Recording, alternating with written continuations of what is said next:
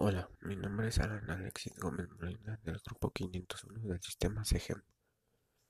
Les hablaré de unos conceptos. El sismo es un fenómeno de sacudida brusca y pasajera de la corteza terrestre, producida por la liberación de energía acumulada en forma de ondas sísmicas. Los más comunes se producen por la actividad de fallas geológicas. Hipocentro es el punto interior de la Tierra donde se inicia un movimiento sísmico o terremoto. El epicentro es la proyección del epicentro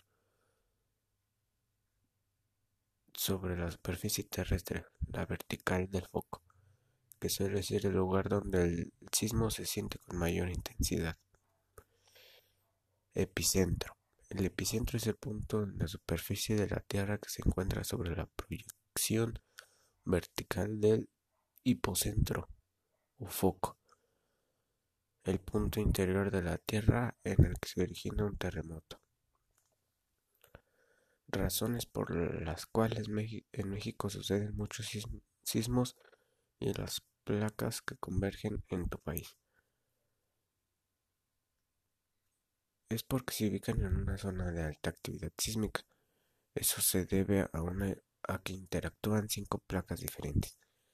Cada placa tiene sus movimientos propios. También es porque forma parte del anillo de fuego del Pacífico, una área donde se encuentra mayor parte de los movimientos sísmicos y volcánicos de todo el mundo. Las placas que convergen son placa Ribera, placa Pacífica, placa de Cocos, placa norteamericana y la placa del Caribe. Las medidas de seguridad que se deben retomar durante un sismo son conservar la calma, alejarse de objetos que puedan caerse, ir hacia una área abierta, procurar no acercarse ni penetrar en edificios dañados, tener una mochila o bolso con tus cosas más importantes, no correr y no gritar.